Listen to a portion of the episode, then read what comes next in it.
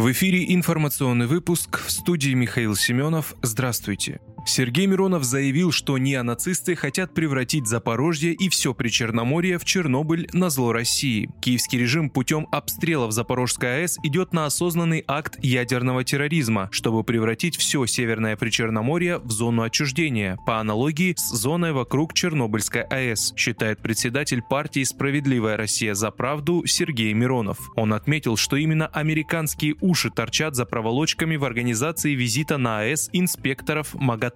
Разрушить прямым ударом энергоблоки самой крупной в Европе атомной станции ВСУ не могут, поэтому обстреливают сопутствующую инфраструктуру, пытаясь спровоцировать аварию. Пока добиться этого им не удается, вот и тормозят визит инспекторов, объяснил председатель партии. Сергей Миронов также обратил внимание на политический аспект действий киевского режима.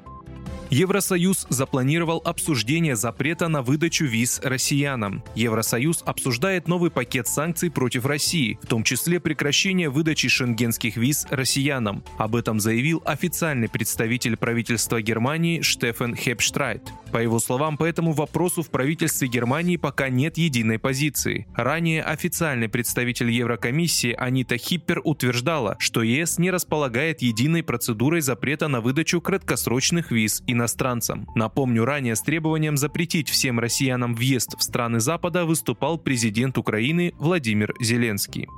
В Киеве заявили о причастности украинского спецназа к взрывам в Крыму к взрывам на авиабазе в Крыму, в результате которых пострадали 14 человек, причастны украинские спецназовцы. Об этом сообщает The Washington Post со ссылкой на неназванного украинского чиновника. Представитель киевских властей, с которым журналисты пообщались на условиях анонимности, не раскрыл подробности атаки. В отдельном заявлении воздушные силы Украины упомянули взрывы в Крыму, но ответственность за них не взяли. Как отмечает издание, украинское нападение в Крыму ознаменовало бы драматическую эскалацию военных действий. По словам словам неназванного американского чиновника, Киев, вероятно, нанес удар по Крыму, но при этом не использовал предоставленное США оружие. Серия взрывов в районе поселка Нефедоровка в Крыму произошла 9 августа. В результате погиб один человек, еще 14 пострадали.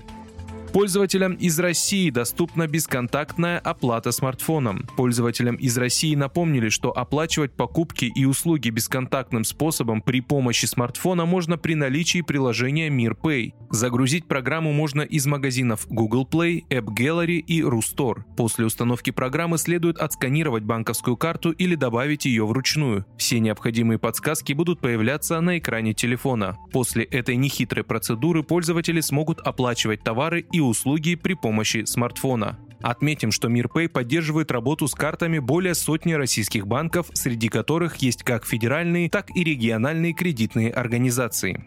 Вы слушали информационный выпуск «Оставайтесь на справедливом радио».